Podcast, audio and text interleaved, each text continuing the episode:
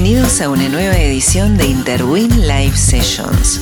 Interwin Live Sessions es un encuentro que permite unir dos perspectivas diferentes, la visión de quienes construyen y la de quienes habitan. Encontranos en Instagram como interwin.itw y seguinos para no perderte los próximos encuentros. Que lo disfrutes. La idea es poder pensar juntos y cambiar ideas acerca de cómo está cada uno eh, viviendo este periodo y cómo imaginamos que va a evolucionar el mercado cuando termine la cuarentena. Tomamos para la charla algunas inquietudes de nuestras, eh, nuestras y, varias consultas de la gente. Y bueno, voy a proponer varios temas y después vemos qué, sale, qué podemos, a qué podemos arribar entre todos.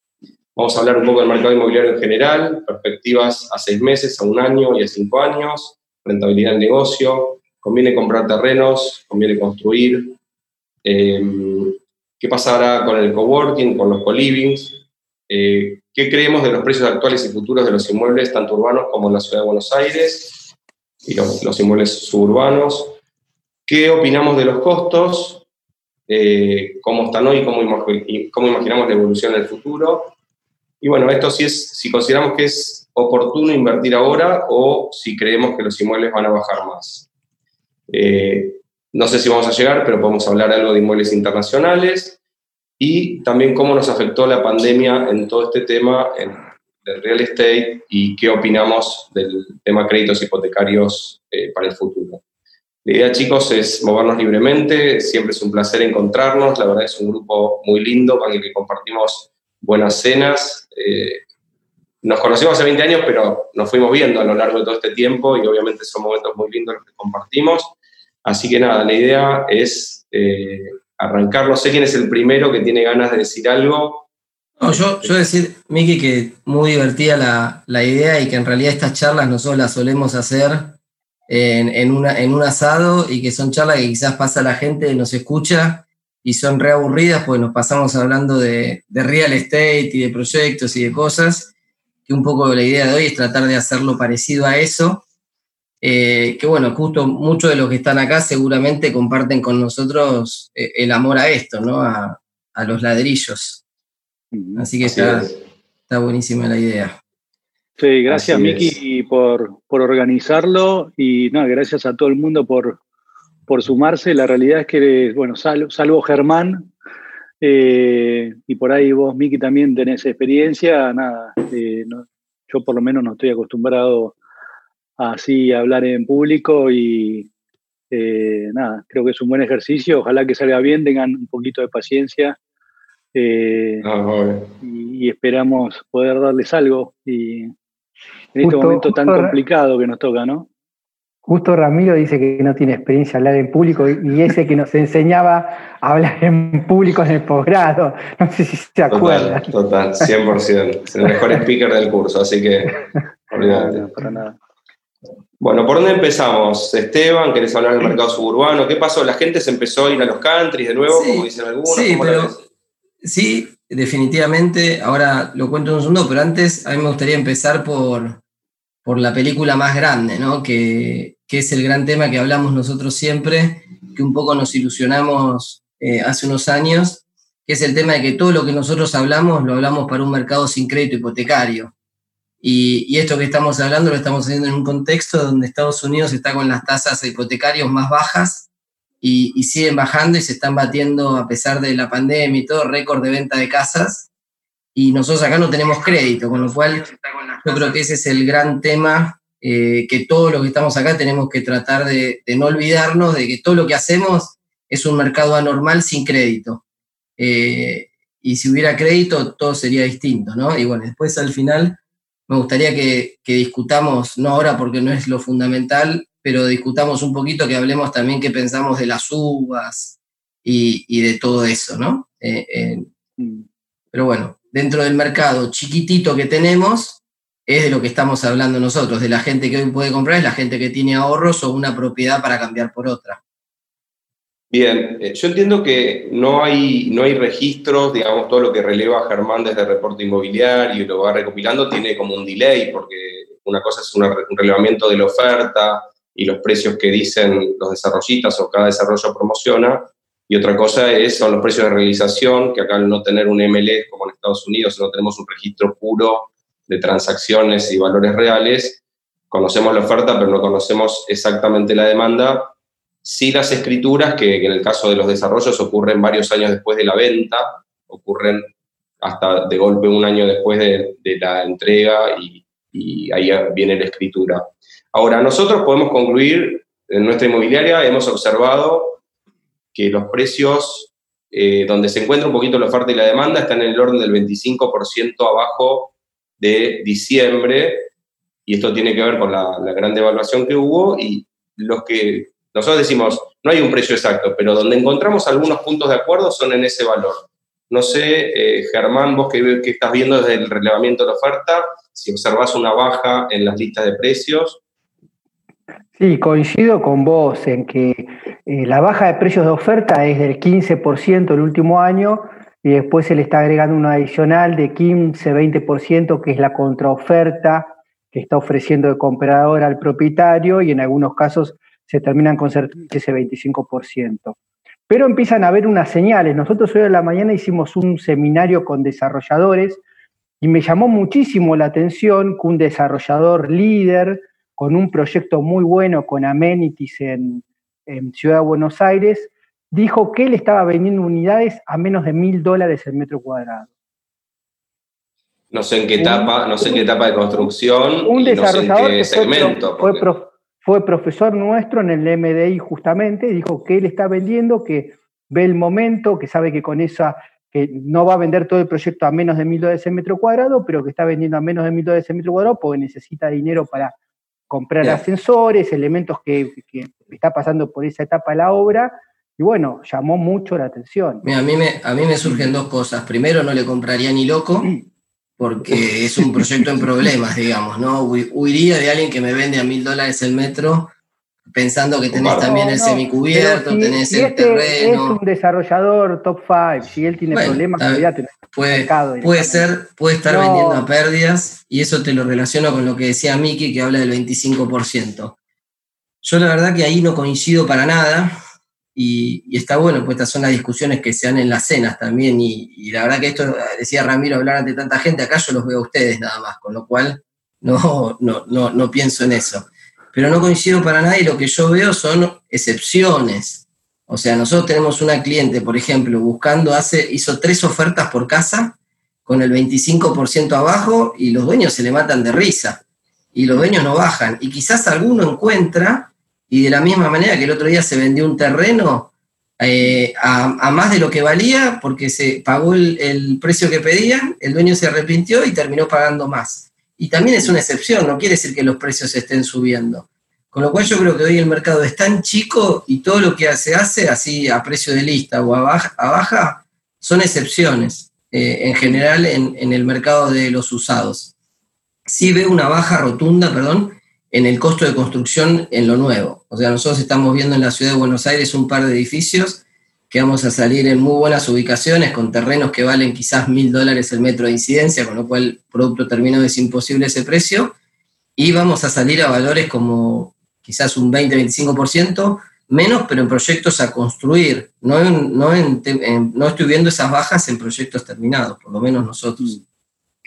Hay una particularidad. Eh, perdón, sorry, Miki, pero la es una publicidad cara la que está haciendo el desarrollador en definitiva, porque obviamente ese precio creo que no lo va a poder sostener a lo largo de todo el desarrollo. Habrá que ver, como dice Esteban, es, excepcional. Sí, sí, claro, es, es, una, básicamente es una acción publicitaria como para decir, bueno, largo estas unidades, genero algo de caja, genero un posicionamiento, pongo el lila a moverse, que también está bueno eso, porque la realidad es que hoy venimos de una inercia, de un parate, o sea, en abril se hicieron siete transacciones solamente en la ciudad de Buenos Aires, o sea que venimos de un congelamiento, con lo cual como estrategia para descongelar me parece buena, eh, coincido con, Esteban que es medio como insostenible, eh, y bueno, habrá que ver dónde se encuentra ahora el nuevo precio de equilibrio, pero, pero bueno, también Esteban decía, o sea, las incidencias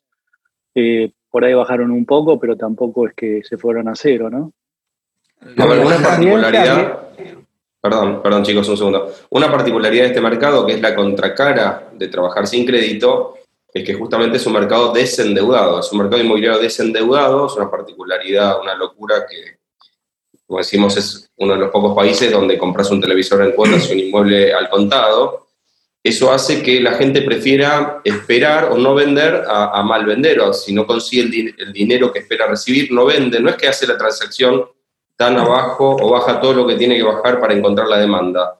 No baja, no vende, no compra y no hace transacciones. Por, eso, Miki, yo te digo abiertamente y a propósito que no estoy de acuerdo, porque tengo clientes que escuchan este tipo de números y después vienen y hacen esa oferta y no pueden comprar. Y así como hay, el otro día lo hablamos eh, con Ger en, la charla de reporte inmobiliario, así como hay una oferta que cada vez crece y crece y crece, y no porque no se vende, porque podemos pensar que está caro, que obviamente eh, eh, pasa eso porque la gente piensa que está caro, también hay una demanda que crece y crece y no puede comprar.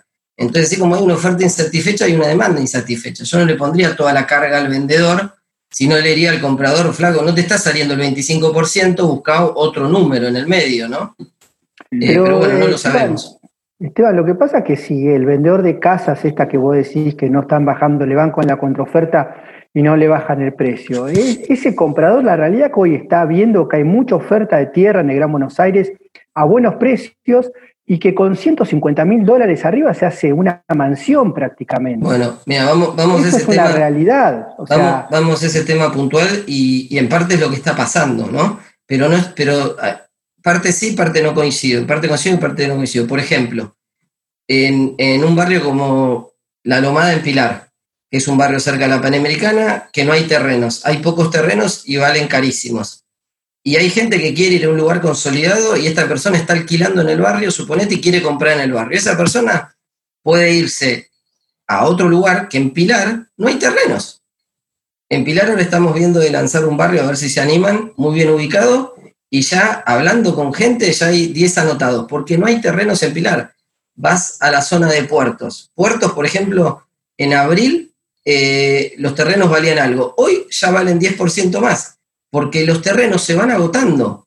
Eh, y, ahí veo, Miki, perdón, eh, me, estoy estirando y, no quiero hablar Tranquilo, tranquilo, tenemos hasta las 7. Pero esto que vos decías de que el que baja, el que baja, lo que yo estoy viendo por lo menos, nosotros estamos haciendo muchas operaciones con inmobiliarias de, Buenos Aires, porque el que baja es el que construye, como decía Germán, porque construye al costo de construcción nuevo. Entonces compra un terreno, que los terrenos están subiendo, y esto es concreto, porque en, Terravista subieron porque se acaban, no es que, hay muchos.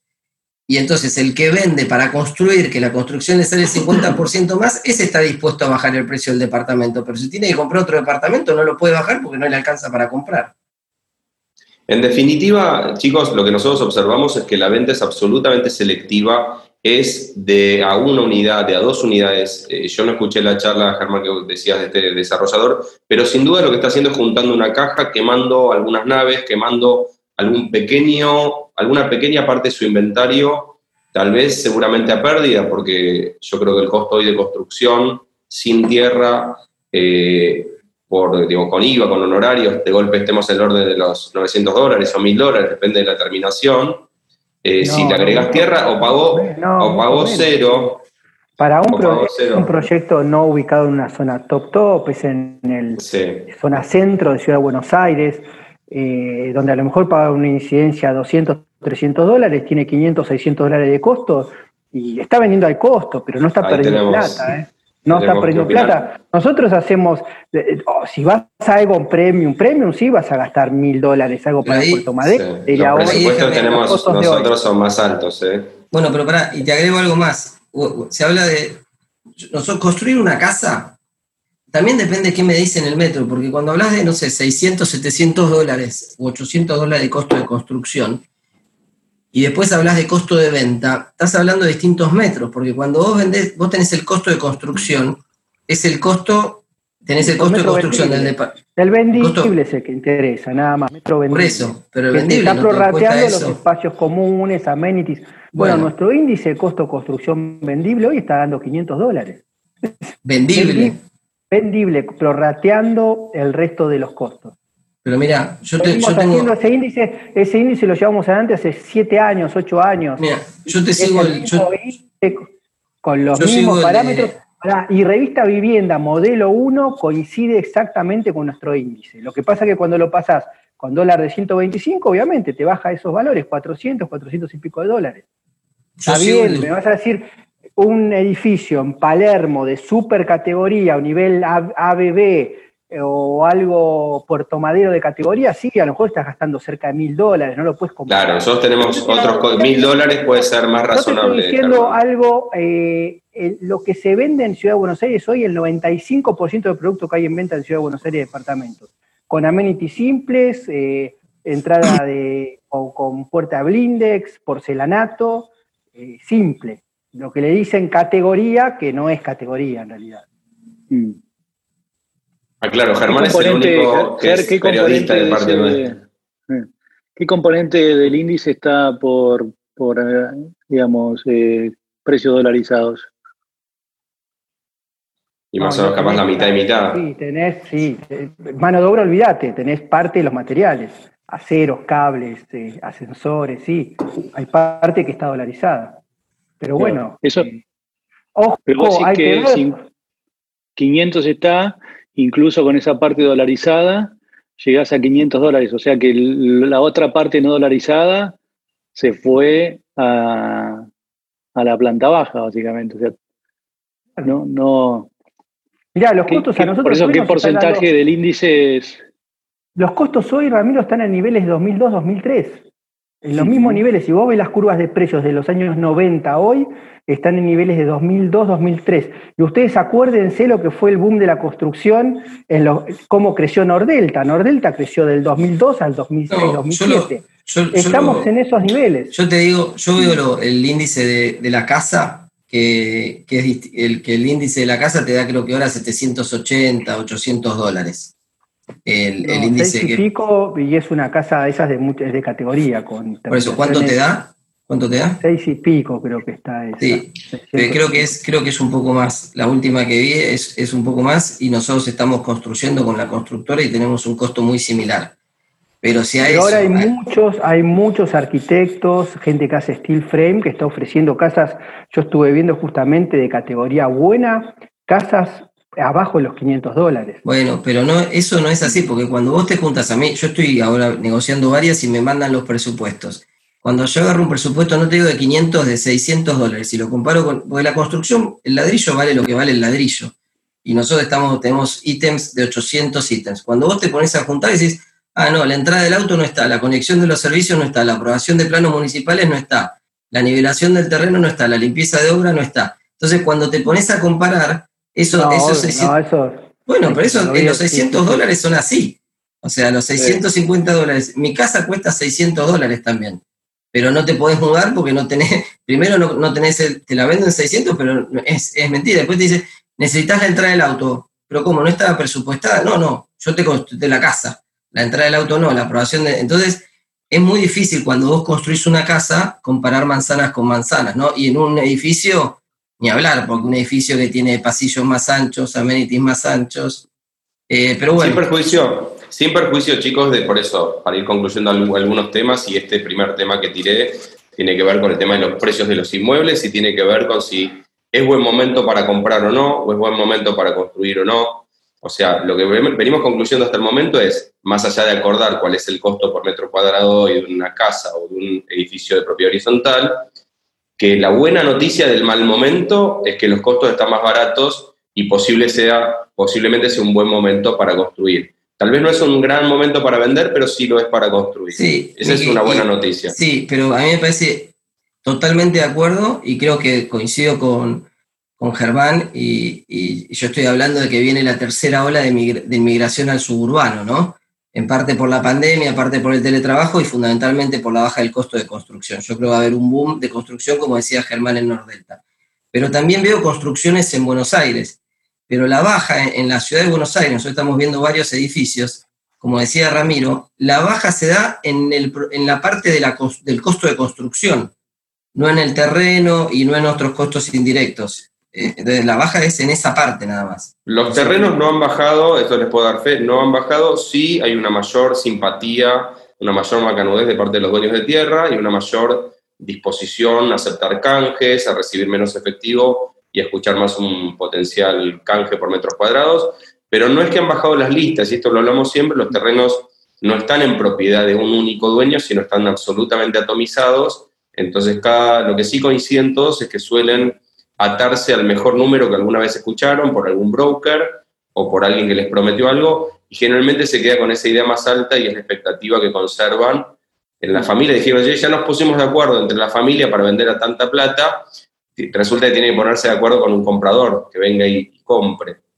Mm. Eh, eso con respecto a los precios. Y, eso, Miki, vos que ya lo viviste, eh, lamentablemente la gente se lo puede quedar 10 años más, pero bajar el precio del terreno no lo va a bajar, ¿no? El punto es ese, o sea, acá es como que el ajuste es por ritmo más que por precio.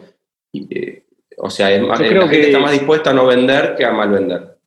Yo creo que hay, hay vendedores que han bajado las expectativas naturalmente, porque antes estaban diciendo que vendían a 6 mil dólares, 4 mil dólares, y ahora estamos hablando de que salen desarrolladores con promociones a mil. Eso naturalmente hace que algunos eh, dueños de terreno, no te digo que bajaron, pero sinceraron, o sea, por ahí tenían una expectativa como muy optimista en su momento, media, media si querés voladora, sabiendo que no era, no era por ahí posible. Yo creo que ahora hay varios que han sincerado un poco y como decís vos, Miki, se pusieron más cooperativos, digamos, ¿no? Porque si vos no cooperás con el desarrollo, al no tener crédito, si no tenés un esquema más cooperativo de venta, es muy difícil que encuentres un comprador que te, que te saque del terreno todo cash, ¿no? Así que... vos, Ramiro, cuando analizás un negocio, Ramiro, me imagino que el, primer paso no pasa es si me lo aportan o no, o no me lo aportan, ¿no? Como para empezar a hablar. Sí, a ver, eh, vos, vos lo, analizás como del punto de vista de la TIR, la tasa interna de retorno. Obviamente, si cuanto mayor aporte, menor capital tenés que arriesgar al inicio, la TIR tiende a subir, por ahí le puedes pagar un poquito más al desarrollador, pero tenés un techo de vidrio que es el, eh, lo que vos podés vender, o sea, claramente, ¿no? Hoy el mercado tan deprimido, y, eh, con tan poco vuelo, hace que naturalmente tengas que sentarte a renegociar las expectativas que tenía el desarrollador, el propietario del terreno. La realidad es que también venimos de una malaria un poco larga, porque de dos años para atrás el mercado pre-COVID ya estaba eh, como medio como ralentizado y como, viste, como medio pesado. Eh, bueno, obviamente el COVID fue la estocada final, ¿no? Eh, yo creo que lo que estamos viviendo ahora es inédito que en el mes de abril en la ciudad de Buenos Aires solamente se hayan hecho siete transacciones en toda la ciudad, es, una, como un... Hoy eh, salió el dato de, mayo, mayo fueron 700, un poco más. Eh, 700 escrituras en mayo en, la ciudad. ¿Y cuál es el promedio? Eh, pero déjame darte, déjame darte un. Perdón. Eh, no, es un dato. De 3000 sería lo que quedaba sin poderse escriturar, se habrá abierto una ventana algún día, entraron en el registro esos casos. Eh, no, ni el dato de, abril de siete escrituras sirve y el de mayo de 700 sirve. Vamos a tener que esperar a ver que se levante la cuarentena y ver realmente cuál es el nuevo nivel del mercado. Eh, Pero yo, yo quiero decir, para mí eh, no subestimaría siempre, por eso es la aclaración del principio, porque no me gusta decir que estamos bien cuando no hay crédito y seguimos hablando para la misma gente. Ese me parece como un disclaimer o, algo que no, podemos dejar de mencionarlo, creo que tenemos que ser responsables. Pero dicho esto, no dejaría de subestimar eh, la devaluación. La devaluación eh, para lo nuevo, yo creo que va a tener un efecto enorme. Nosotros en abril tuvimos cero venta que se transformaron en 25 en mayo de lotes, de gente que quiere empezar a construir. Y la gente que compró esos lotes también por la pandemia, en parte por la cuarentena, home office, todo eso, pero fundamentalmente es, y muchos que estaban alquilando, gente que estaba alquilando con la idea de construirse en algún momento, ve la oportunidad, compra el lote y contrata a la empresa constructora o al arquitecto para construir. Y eso, en el caso de un barrio cerrado, es una familia que toma la decisión automáticamente. En el caso de un edificio es más complejo, porque un edificio necesitas mucha más plata, necesitas las unidades para fondearlo, pero con un poco de más tiempo, yo creo que eso va a venir y va a ser inminente. Y, creo que los inmobiliarios que están acá tenemos que tratar de, de, juntarnos para trabajar juntos para canalizar ahí. Y eso, y, el mercado del usado va a ser el mercado del usado con las reglas del usado. Y el mercado nuevo va a ser el mercado nuevo con reglas de un costo de construcción más bajo. Yo, creo que por otro lado, eh, tampoco él va a ser la panacea, porque si vos pudieses congelar todo el precio de la construcción ahora y pagar toda hora de frente, obviamente podés capturar, si querés, la baja de precio, pero sabemos que no es así, que la obra dura 12, 18 meses o 24 en algunos casos. El precio va a tener que ajustar, la inflación va a tener que, acomodarse. Entonces, en el neto habrá que ver cómo, digamos, yo creo que algún ahorro vas a encontrar, no, no va a ser al final, digo, para tampoco moderar un poquito las expectativas. En realidad. El 50 o el 60 de, ahorro que tenés hoy. En, realidad es re loco que vos no sabés, juntás con la gente y decís, bueno, ¿cuánto me va a terminar costando en dólares? Eh, eh, necesitas la bola de cristal porque tenés que contemplar la inflación y la devaluación. La realidad es que no sabes si te va a costar lo mismo, más o menos, porque si el dólar se va a 200 eh, y, la, y, la, recesión hace que la inflación no suba, te va a salir menos. Y si, se, y si se traba como se trabó años anteriores, te va a salir más. La realidad es que el que se mete no es el consumidor, sino es un inversor que o, tiene dólares o flujo y, es Argentina. ¿no? Si tenés los dólares, Esteban, la fórmula más segura es compra de terreno ya y desarrollo de casa en steel frame en cuatro meses. ¿Sabes que el steel framing nosotros lo probamos un montón de veces y la gente llega, lo toca y, no, no te digo para uno, no, no, no te digo como inversión, para el que se quiera hacer la casa para uno. Yo no haría una casa para vender de steel frame, obviamente, pero el que tiene los dólares y se quiere hacer una casa, compra terreno ya y desarrolla un steel frame de la vivienda, ¿no? Esto para minimizar la inflación. Para, claro, para hacerlo más rápido y no tener inflación los costos son muy similares a la construcción tradicional y te asegurás por lo menos que si se dispara un poco en los seis meses siguientes los, costos en pesos, te cubrís, porque aparte con el steel frame podés, eh, podés eh, acopiar gran parte de los materiales. Sí, sí, y, va a crecer y está, y está creciendo y es una alternativa que obviamente que hay que, Hace dos, años, hace dos años yo no lo hubiera tenido en cuenta, estuve analizando el mercado y ahora hay empresas que trabajan muy bien en con el steel frame. Bueno, nosotros estamos ah. invirtiendo en una compañía de, impresión de casas eh, y estudiamos bastante el mercado de steel frame, está en el orden del 5% hoy eh, y creciendo. O sea, la realidad es que hay un, hay un eh, nada, ese tipo de construcciones están creciendo acá y en cualquier lado del mundo porque generan un, tienen una sustentabilidad ambiental mucho más, mucho más fuerte que, la construcción tradicional. Bueno, lo que hablábamos recién, ¿no? O sea, la construcción tradicional tiene mucho, mucho residuo. Eh, así que lo veo positivo. Pasa que, bueno, es, complicado. Eh, o sea, hoy claramente con tanta variable y tener un mercado tridimensional adelante que no sabes bien por dónde, por dónde va, obviamente cuanto más corto es el periodo que estás expuesto al riesgo, mucho mejor. Pero bueno, eso es natural. Sí, también eh, yo creo que también que va a crecer y hay gente que, que le gusta, gente que lo probó, pero también tenés una realidad que el steel framing en los países que se desarrolla son países del primer mundo donde la mano de obra es muy cara y acá en Argentina se acaba de, eh, de, hacer más barata la mano de obra, con lo cual esa lógica iría en sentido opuesto. Pero bueno, hay que, yo creo que es, mm. al ser a nivel familiar, cada familia va a decidir en base a lo que, aunque le gusta eso, ¿no? Y puede ser más por la sustentabilidad que por la baja de costo también. Pero bueno. Chicos, les propongo un cambio de tema. Eh, quiero preguntarle a Ramiro cómo ve la situación actual y el futuro de los coworkings y los co-livings. Vos estás, por lo menos en los co-livings, estás con Casa Campus. ¿Cómo estás viendo la industria o ese sector?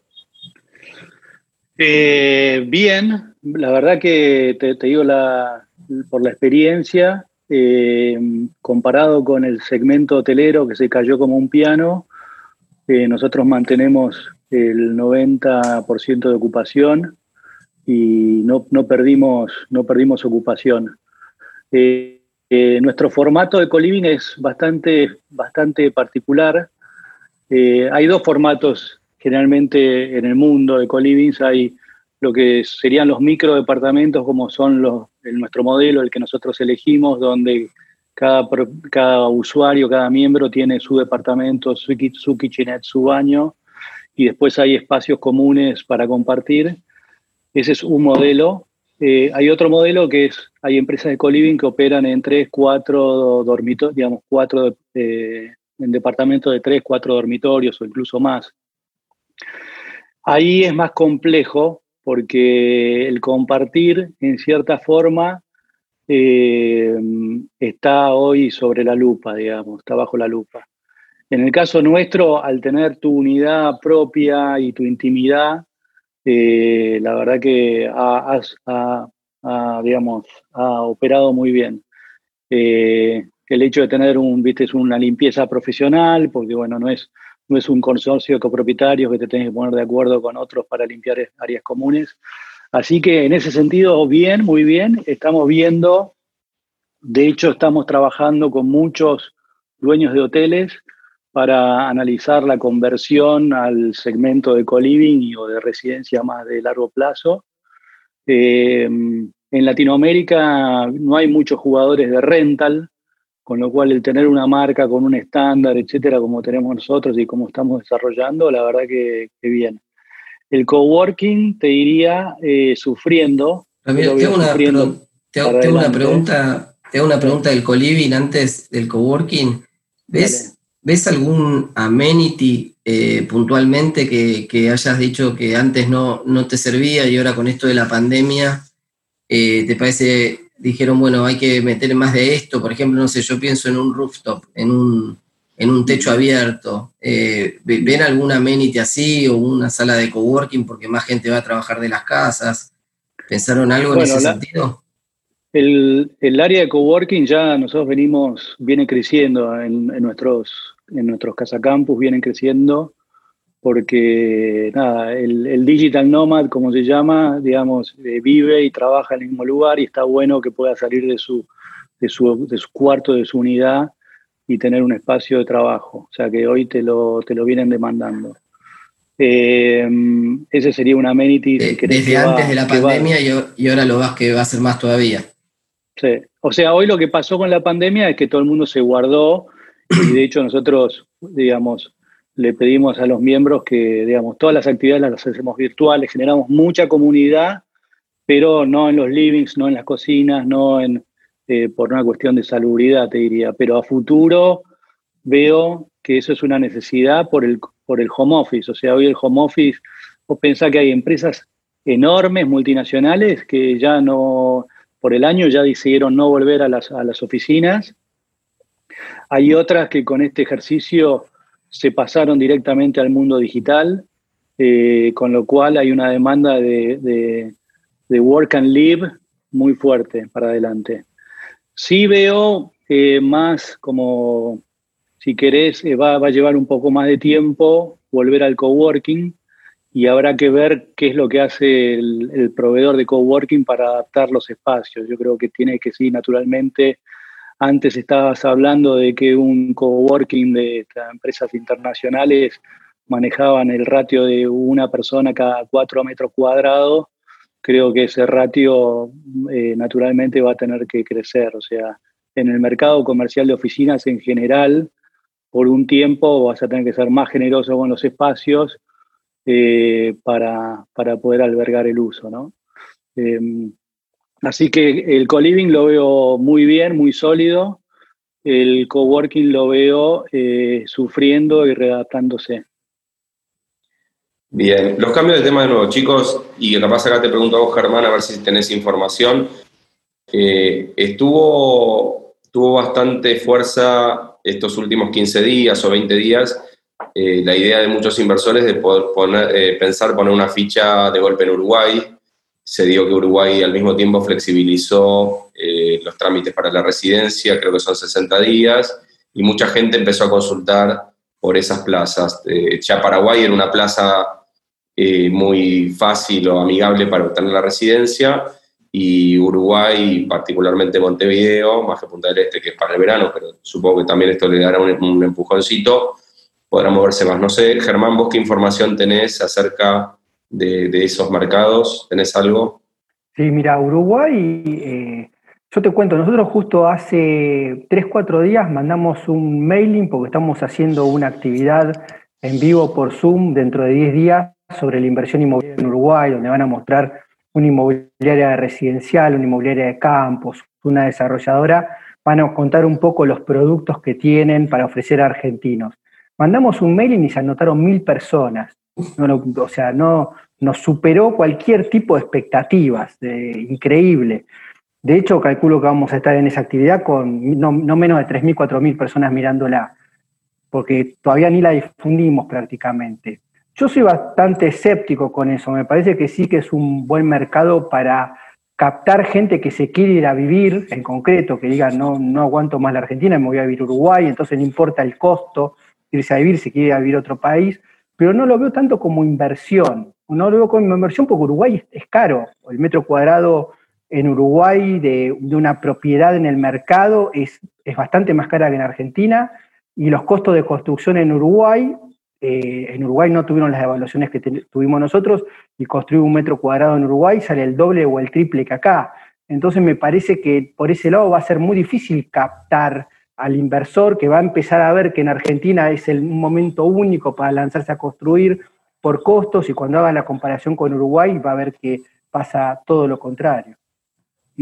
Bueno, esto capaz ahí hay un tema más que no hablamos, que tiene que ver con el tema de los alquileres. Capaz los que venden en Uruguay te argumentan que tienen renta en dólares.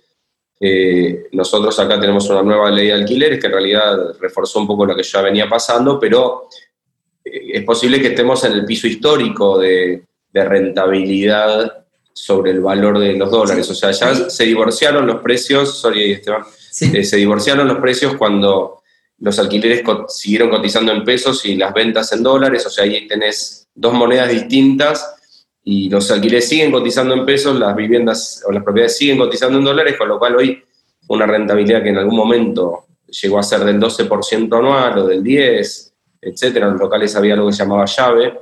Hoy es eh, uno. Esta semana pasó a ser el 1, 2, 3%. Bruta, bruta 1,4%, neta, neta cero o negativa. No te puedo asegurar que negativa porque no. Estamos en un piso histórico y queda claro que hoy no es un argumento la venta por metro. Contame vos el tema.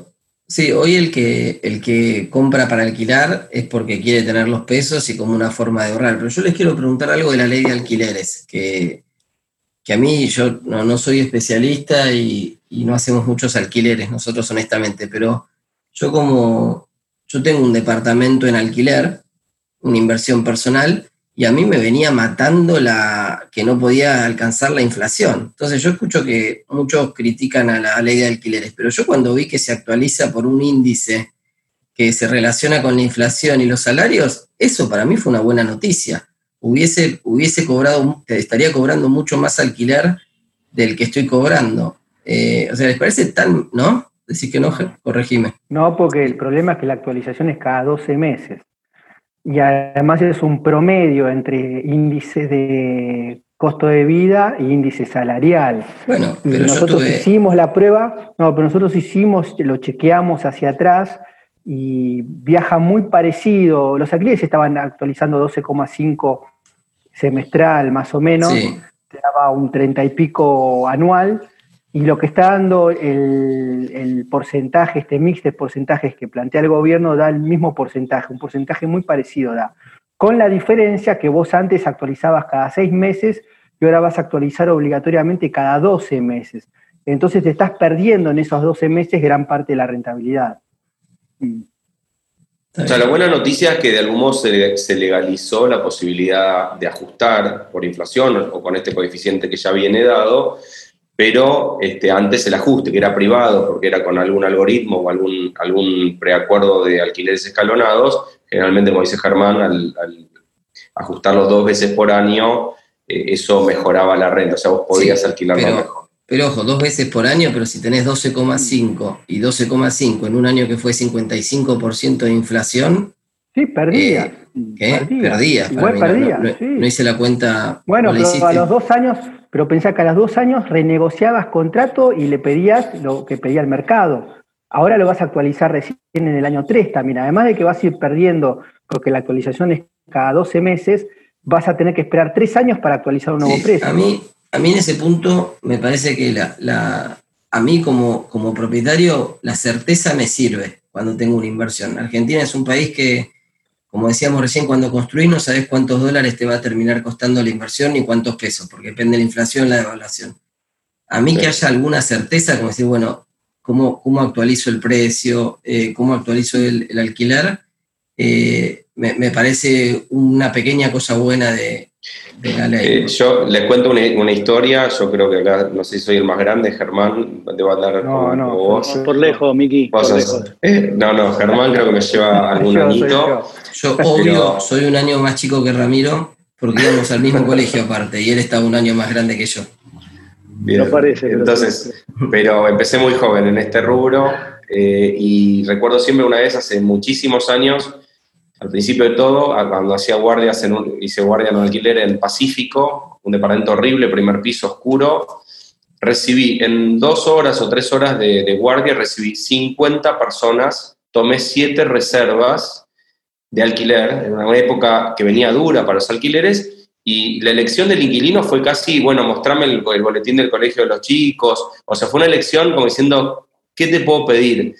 ¿Qué, qué significa esto? Yo creo que en realidad cuanto más pro inquilino es supuestamente la ley, es peor para el inquilino porque el propietario está desalentado a hacerla. En este momento, por supuesto, con el tema de la, doble indemnización en las empresas y la provisión de despidos y la provisión de lanzamientos o ejecuciones de alguien que no paga, digamos, obviamente no es este el momento de corona un momento claro como para tomar en cuenta, porque ahora de nuevo no puedes ni echar a nadie que no paga, ni podés indexarlo, o sea, estamos como un stand-by, en un lockdown, un bloqueo total, pero lo cierto es que si el eh, rentista no tiene estímulos para libremente poder alquilar y poder justamente sacar a alguien que no paga, que es lo que corresponde, la oferta finalmente disminuye y esa disminución de oferta hace que el que las paga más caro es el inquilino que tiene que ir y pagar un alquiler más alto. O sea, mi opinión es que es anti-oferta toda regulación. Igual dentro de todas las noticias de este último tiempo, entiendo que esto no es tan grave, digamos, lo, de la ley de alquileres Podría haber sido peor. Un más. Por eso, un poquito más de lo que sentaba.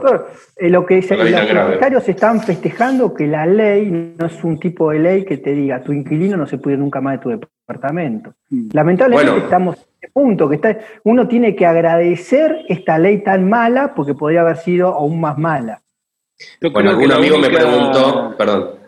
La única cuestión positiva, y Germán por ahí sabe, lo puede confirmar o no, eh, es que tiende al blanqueo de los alquileres. O sea que, eh, o sea, porque vos tenés que, como parte del proceso, Germán, corregime, vos tenés que blanquear eh, de alguna forma tu alquiler.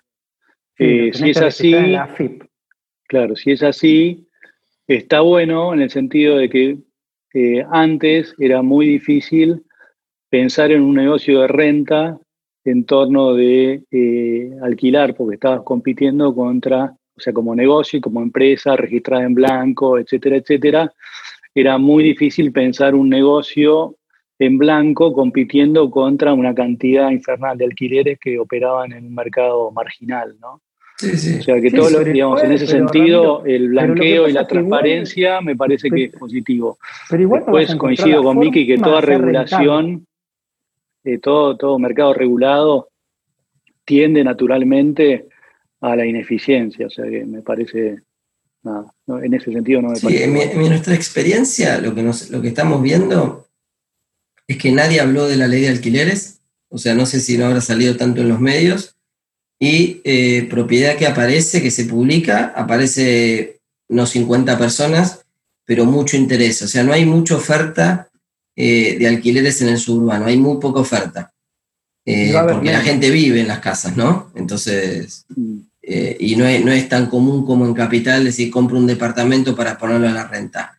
Y hoy hace falta porque la gente vende el departamento, siempre en realidad, vende el departamento, no es una persona que tiene un departamento, por decir en caballito, o en Belgrano, que vale 250 mil dólares o 300 mil dólares, esa es la misma plata que necesita para hacerse la casa. No es que tiene otros 300 mil dólares. Entonces tiene que vender para comprar terminado, si alguien construyó al nuevo costo, o tiene que vender y alquila mientras tanto. Y hoy cuesta conseguir eh, en todas las zonas eh, casas en alquiler. Bien. Chicos, ¿qué, ¿Qué se animan a, opinar o comentar acerca del futuro de los locales comerciales y todo el tema de industrias, o sea, depósitos? ¿Qué, opinan, Ramiro? Hoy, hoy justo eh, hablaba con, eh, con mis socios de Taurus que, tienen eh, muchas, mucho retail en, en Estados Unidos o tenían, porque lo hemos ido vendiendo y en otros países de Europa.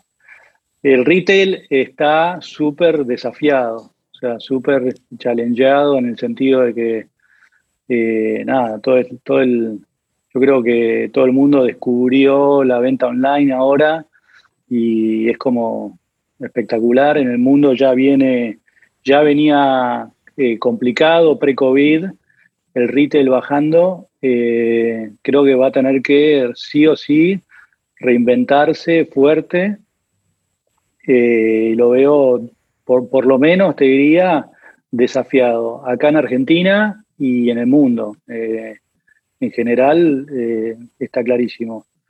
Industria y manufactura y lo que son espacios, los flex, yo creo que han sostenido muy bien, digamos, ha sido uno de los ganadores, si querés, de, de esta crisis eh, porque bueno, hay muchas empresas que pasaron, bueno, nacieron, viste, los, los dark kitchens, los dark stores, eh, digamos, son todas cuestiones que operan con un frente online, pero después tienen un espacio físico más de back office o de warehouse. Eh, ese creo que ha sido uno de los ganadores.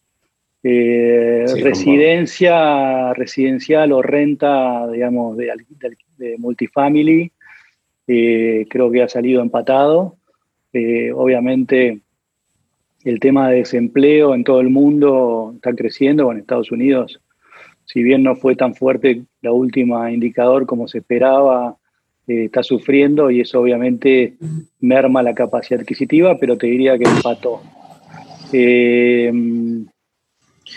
O sea, este tema, este, este, tema un poco ya venía una tendencia donde el retail empezaba a ser golpeado y, y reemplazado. básicamente la gente busca experiencia. Te cuento. Para experiencia de, con el e-commerce, el e-commerce venía golpeando muy fuerte. Eh, y los retails que había, había mucho eh, digamos, retail regional que, te tenés que subir al auto y que básicamente te vas ahí por una cuestión de, de comprar más barato ese está muy, muy golpeado. Después por ahí un retail de destino, más de entretenimiento, gastronómico. Ese pre-COVID la venía, la venía peleando. Ahora con el COVID obviamente ha sufrido. Yo creo que se va a recomponer más rápido. Eh, pero en general todo el segmento retail me parece que va a estar muy desafiado. Esteban. Sí, yo, yo lo veo como, yo la verdad que retail eh, no, es, no es experiencia, pero voy a contar una, algo particular que vi hace dos años que me impresionó. Eh, fui a visitar a un amigo que vive en Utah eh, y se había comprado una casa de fin de semana a una, a una ciudad a tres horas de Salt Lake City, San George. Entonces fuimos a ver la casa, llegamos y entramos al garage y tenía, no exagero, 2.000 cajas de Amazon y empezó a abrir, sacó eh, pasta de dientes, cepillo de dientes, seis televisores, un mueble, un cuerno para poner un cuadro en la pared. El pibe estuvo durante dos meses, todas las noches, equipando la casa. Eh, o sea, no se le ocurrió ir a un, a un, negocio. Después de ahí me fui a Nueva York, vi el negocio de, de American Girl, que era enorme, chiquitito. Eh, Toys cerrado. Y dije, o sea, como que fue una iluminación. el retail eh, en Estados Unidos ya fue eh, ese, ese retail grande. Y dije, bueno, y en Argentina va a tardar, pero esto coincido con Ramiro, que, el COVID va a ser un acelerador eh, grande y, tengo amigos que están en eso y se están reconfigurando con, con el e-commerce y todo eso. eh, por lo menos en una parte, ¿no? Yo creo que no va a existir una tienda que no tenga, por lo menos, delivery. ya se empieza a ver, si uno va anda por la calle, ves los, los fletes con infinidad de cajitas de Mercado Libre, como se lo veía con VS en Estados Unidos hace años, y acá creo que nos forzó. Yo por el lado del negocio inmobiliario creo que sí es un, veo un buen panorama para todo lo que tiene que ver con logística y distribución, que es lo que está más ligado al e-commerce, ¿no? Y no solamente grandes depósitos de logística, sino depósitos más, de, más zonales que a lo mejor hacen una distribución de, de, la última milla. Cercanía, cercanía, le dicen. Entonces son locales que tal vez hubiera sido difícil colocarlos en el mercado hace años, pero que van a empezar a tener respuesta. Nosotros mucho local de servicio también, mucho local de servicio. Nosotros invertimos en el segmento flex y la verdad que están, lo que vemos es como que por un lado tenés muchas empresas que se están desmaterializando, o sea, que se están achicando, que están digamos, incorporando tecnología, pero ocupando menos espacio. Y esas empresas por ahí de, lugares que ocupaban lugares grandes se mudan a lugares con más chiquitos, con mayor, si querés, uso de la tecnología.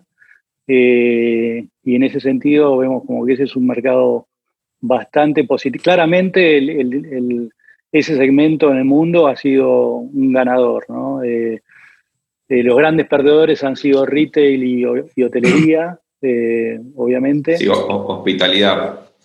Sí, hospitalidad, la realidad es que todo lo que sea eh, estadías cortas y, asociadas al turismo, eh, obviamente han, sufrido muchísimo. Yo creo que, te digo más, creo que la hotelería se va a recuperar un poco más rápido que el retail incluso. ¿Y vieron, eh, hay algunos que ya están, que están muertos de hotelería, pero, perdón.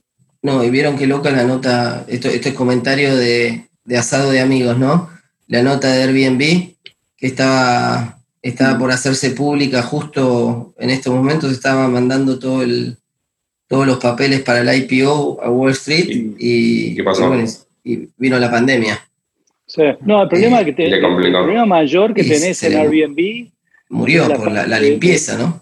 Claro, la falta de un estándar, ¿no? Al no tener, yo creo que ahora vamos hacia un mundo estandarizado, o sea, donde o si, si no puedes ofrecer un estándar y mantener un estándar, eh, va a ser difícil eh, captar la confianza del, del consumidor, ¿no? Y el, problema que tenía Airbnb era ese, ¿no? Que, que, por ahí tenías alguien que te cuidaba el departamento y te lo limpiaba y otro que no tanto. Entonces, yo creo que en ese sentido, eh, nada, se viene una estandarización del mundo, una protocolización, o sea, de los protocolos y las medidas y los procesos eh, que naturalmente las empresas más grandes o las estructuras más grandes lo van a poder sostener, los más chiquitos van a estar más complicados. Sí, sí, también con, con, respecto al turismo, dos mercados, un mercado inmobiliario al que yo le veo mucho potencial, que tal vez no se lo hubiera visto pre-COVID, es a las zonas de influencia de Cariló y Pinamar, por el tema de la cercanía a Buenos Aires, eh, disponibilidad de tierra, buen entorno, mar, me parece que precios, precios aceptables, me parece que van a generar mucha construcción también por esto de los costos más bajos y van a, van a vivir un mini boom inmobiliario los próximos años. Cariló y Pinamar. Chicos, sin meternos ni en política, ni en diagnósticos médicos, ni en corona, ¿cuándo salimos de la cuarentena y cuándo empezamos a construir? ¿Qué sabe Germán? No, no. Hoy estuvimos en el seminario de desarrollo con gente de la Cámara Argentina de la Construcción, de la AEB, de la CEDU, y ni ellos saben. nadie sabe. Yo creo que mediados de octubre eh, vamos a empezar a ver. gracias, gracias. Gracias. No, yo creo que, yo, que yo creo que antes, porque la verdad que hay un montón de empresas que, que no dan más, pero la verdad que no, me siento que no puedo opinar. Me parece que es algo que, pasa por, por, otro lado y no, no, saben los políticos porque cada país hace algo distinto. Creo que es ese juego que de cualquier manera perdés, ¿no? No sé si les llegó una aplicación, les llegó una aplicación para jugar que nosotros decimos con unos amigos que tenías que decidir si hacías cuarentena o abrías la economía, y, el chiste del juego era que todos perdíamos, el tema cuántos días aguantábamos. Y la verdad que hay que entender este contexto y es muy difícil. Mm. O no hay, no hay a lo mejor, todo es malo. En la mayoría de países están trabajando con la construcción. Tal vez a un ritmo menor, pero están trabajando. Debemos ser uno de los pocos países en los que la construcción está frenada. Y siendo objetivo, la construcción está en un ambiente mucho más amplio y abierto eh, y podés manejarte, podés decir, o sea, se podría instrumentar un... No, no sería uno de los más complicados de mantener el distanciamiento si solucionás el transporte, ¿no? Hay, hay, un videito circulando en WhatsApp de, unos tipos que están en un andamio, no sé, ahí al borde de un precipicio, y el tipo diciéndoles, eh, pónganse el barbijo porque quiero seguridad para ustedes, los tipos colgados de un andamio en un piso 50. Este, una locura. Yo creo que la cuarentena que tuvimos de 90 días es tremendamente cara para Argentina y sostenible, te diría. Chicos, una reflexión final de cada uno y cerramos. ¿Quién empieza? Yo puedo decir una, eh, una eh, que no tiene nada que ver. La cuarentena debería ser para todos o para nadie. No puede ser que una juguetería pueda abrir y el sector de la construcción no pueda trabajar.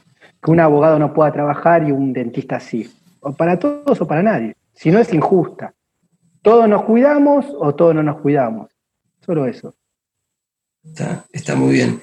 Yo creo que relacionado con el tema inmobiliario, eh, me parece que tenemos que no perder el foco y, defender las uvas, más allá que suena loco en este contexto.